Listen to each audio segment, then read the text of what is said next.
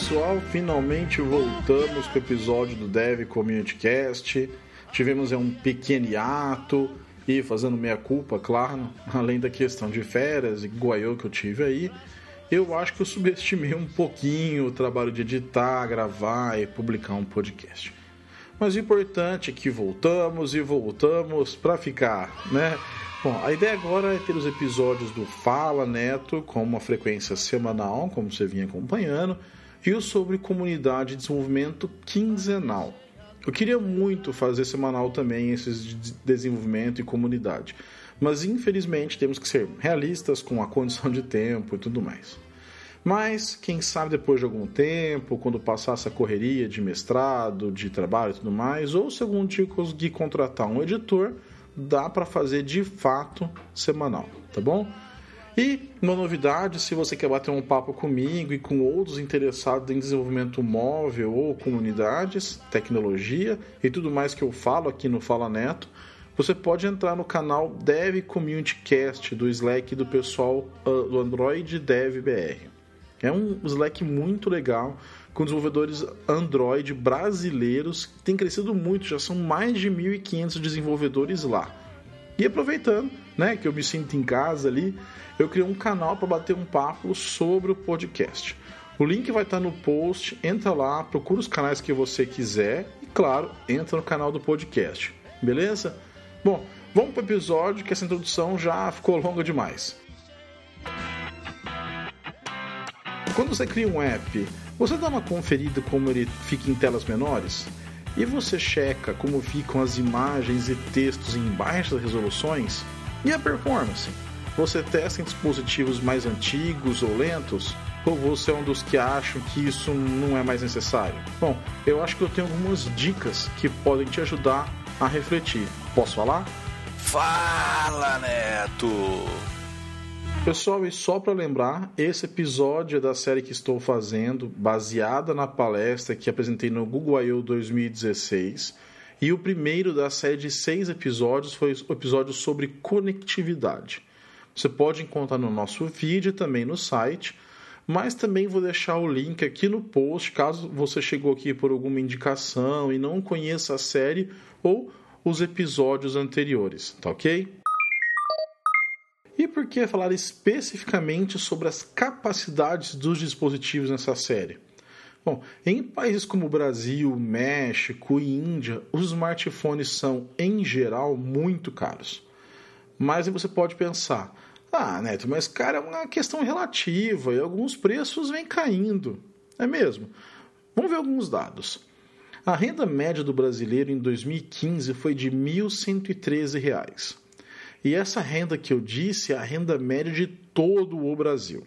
Tá? Se você pegar alguns outros estados, como Goiás, Espírito Santo ou Mato Grosso e Mato Grosso do Sul, essa média cai para mil reais. E pode baixar mais ainda. Se você pegar outros estados, como Sergipe, Paraíba, Bahia ou Ceará, pode cair para menos de 700 reais. De acordo com a pesquisa do IDC e de alguns sites de comércio eletrônico, os aparelhos mais vendidos em 2015 foram o Moto G do modelo antigo, o Grand Prime Duos e o LG G3 D855. E o preço médio desses telefones é 800 reais. Ou seja, basicamente um mês inteiro de, um, de salário de um trabalhador médio brasileiro. E que chega a ser maior em alguns estados e regiões. E aí? Ainda acha que celulares estão barateando mesmo? Talvez alguma das pessoas que estão me ouvindo tenham celulares top de linha, com os últimos recursos e tudo mais. Só que isso não reflete nem de longe grande parcela da população brasileira e de outros países emergentes ou em desenvolvimento. E com isso, o celular acaba tendo uma vida útil mais longa por aqui. Isso acontece principalmente com o dispositivo passando por diversas mãos, digamos assim, né? Pessoas que vendem seus aparelhos por preços menores ou passam para outros familiares, tipo mãe, irmã, alguma coisa assim, e assim continuam passando. Além disso, a plataforma Android oferece aos fabricantes uma maior flexibilidade no form factor dos dispositivos.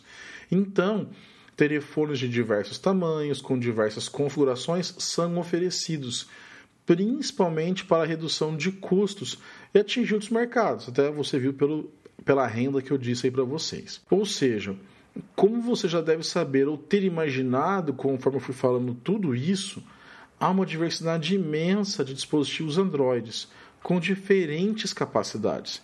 E se você quer atingir uma grande audiência e várias camadas de usuários, você vai precisar suportar devices com telas pequenas, com telas grandes, pouca memória, com SD card, sem SD card e até versões não atualizadas do Android. Vamos ver então alguns ajustes que você pode fazer no seu app e também algumas boas práticas que vão te ajudar a rodar melhor em qualquer tipo de dispositivo Android. No caso do Android, não se deve pensar apenas no tamanho físico da tela. Isso porque temos a questão da densidade de pixels da tela. E aí, mesmo telas de tamanhos iguais podem sim ter resoluções e densidades diferentes, o que vai causar diferença na hora de projetar o seu layout. Se preocupe primeiro com as telas com baixas resoluções, no Android seriam as telas que a gente chama de LDPI e MDPI, que são de baixa e média densidade, respectivamente. Para entender melhor o que é densidade de pixel e como trabalhar com diferentes densidades e resoluções, eu vou deixar aqui no post o link para um vídeo que eu gravei no nosso canal Desenvolvedores Google da série Design Bytes. É bem legal, são seis minutinhos, rapidinho, você já vai entender como funciona esse esquema. E Claro, é muito importante testar nesses tipos de tela, porque se você não tomar muito cuidado, pode acabar tendo textos ilegíveis ou não muito claros e até imagens grandes ou desproporcionais do tamanho da tela. E então acabar quebrando ou prejudicando a UI do seu app. Quando se preocupar primeiro com esses tipos de tela e passar a validar o layout, se preocupando com a disposição dos elementos, proporcionalidade de imagens e etc., toda a experiência do usuário vai passar a ser mais agradável enquanto ele estiver usando o seu app. Até porque, se o usuário que tem um telefone pequeno ou médio começar a ter dificuldades para usar o seu app, por exemplo, não conseguir clicar nos elementos, nos botões ou algo do tipo, fatalmente ele vai acabar desinstalando o seu app e procurando um outro que o atenda melhor. Então, ajude seu usuário, se preocupe com ele. Crie telas que sejam mais amigáveis, fáceis de usar e que fiquem com o visual limpo. Se lembre que uma tela de 2.7 ou 3 polegadas pode ficar muito poluída se você tentar encaixar tudo que coloca em uma tela de 5 ou mais polegadas. Um bom companheiro nesses testes pode e deve ser o emulador. Você pode configurar diferentes combinações de tamanho de tela e densidade de pixels e assim ver como fica o, seu layout nessas situações. Além disso, dispositivos com telas menores tendem a ter hardwares mais simples também. Por isso é bom tomar cuidado com o uso exagerado de animações e transições. E veja bem, não estou dizendo que não é para você usar, mas lembre-se de testar e ver se essas animações ficam realmente boas fluidas nesses dispositivos mais limitados. Componentes complexos, animações e transições devem ser usados com cuidado. Se for demais, acaba prejudicando a experiência até incomodando o usuário. Eu tenho certeza que você já deve ter visto aquelas pessoas que fazem slides com um monte de animação, com letras que começam a aparecer, coisas voando na tela e por aí vai. Chega a ser chato, não é verdade? Faz perder o foco do que é importante. E você não quer isso no seu app tenho certeza. Dispositivos mais limitados ou baratos também costumam ter menos memória. E aí, ajustar o seu aplicativo para que ele consuma memória de forma mais inteligente vai fazer com que o seu app se comporte bem em diferentes tipos de dispositivos. Afinal, você não quer correr o risco de, bem na hora que o usuário está ali usufruindo do seu app, se empolgando, ele pam, out of memory esse seu aplicativo capota e deixa o usuário na mão, né? De novo, você já sabe o que vai acontecer, né? Ele vai desinstalar o seu app e aí já era. Inclusive, pode ir lá e fazer um comentário negativo no, no, na sua página no Google Play. E no caso especificamente do Android, tem alguns métodos na API da plataforma que podem te ajudar a consumir memória de forma mais inteligente. Os métodos isLowRunDevice e getMemoryClass, ambos na classe Activity Manager, vão te ajudar a saber sobre restrições de memória em tempo de execução.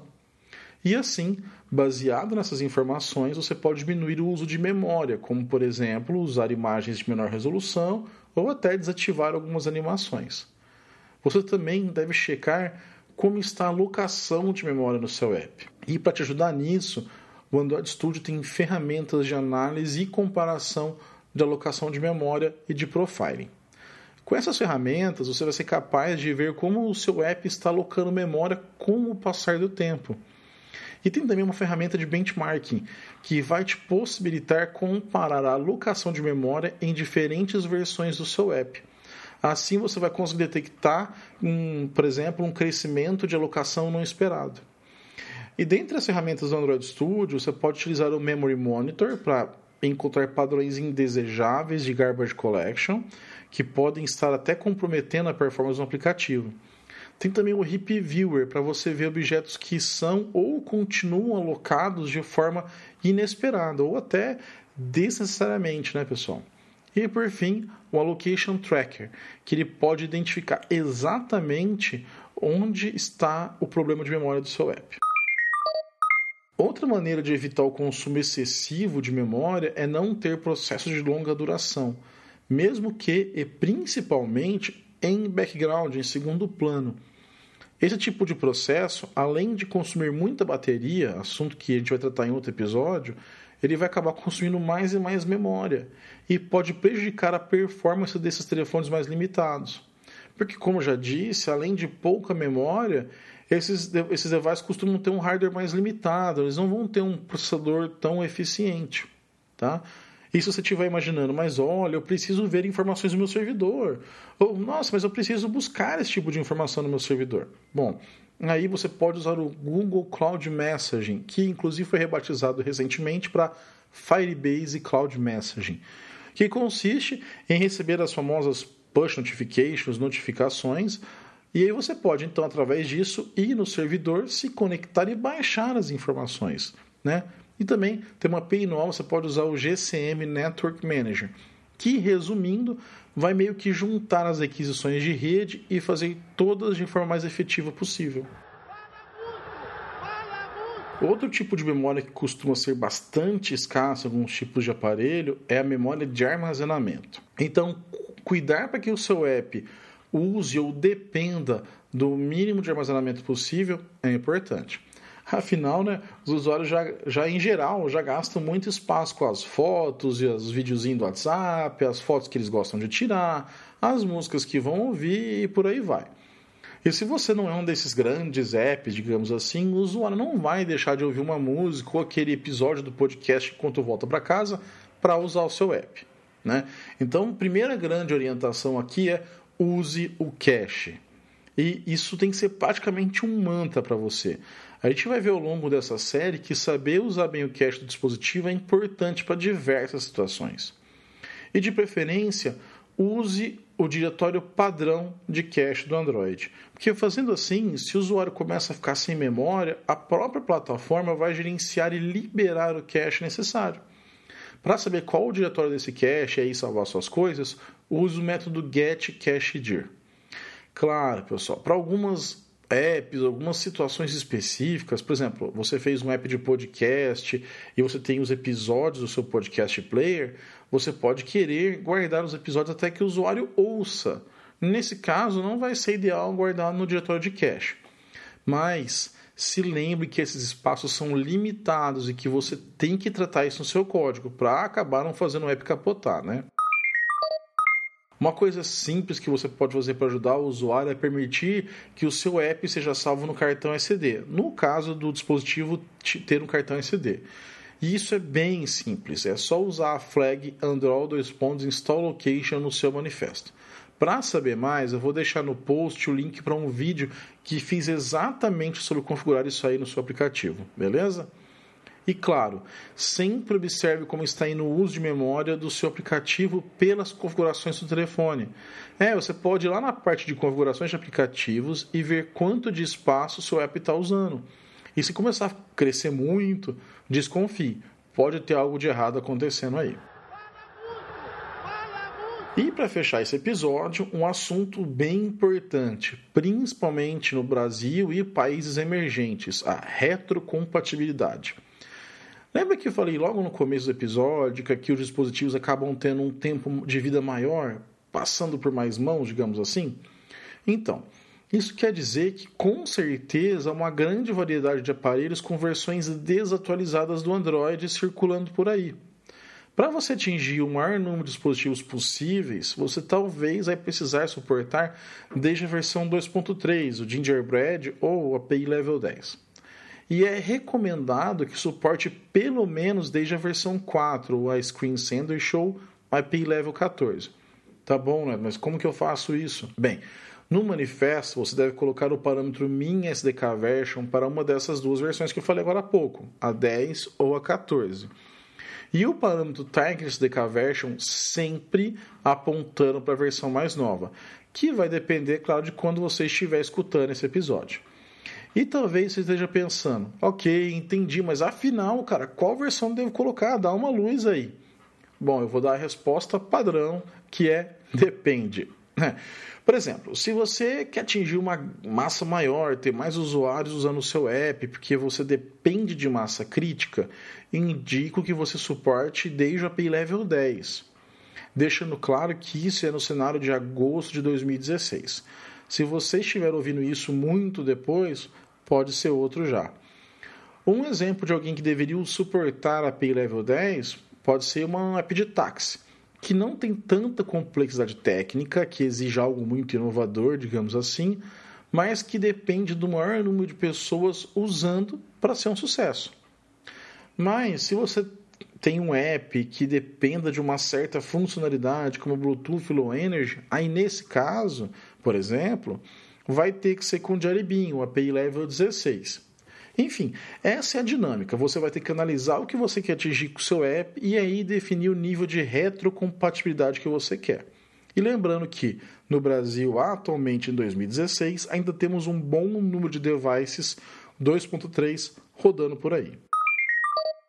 Ok, mas como suportar essas versões como Gingerbread e mesmo assim ter acesso a recursos mais novos como o Fragment, Recycler View, ou então que meu app não fique parecendo uma coisa tosca, quadrada, tudo feia?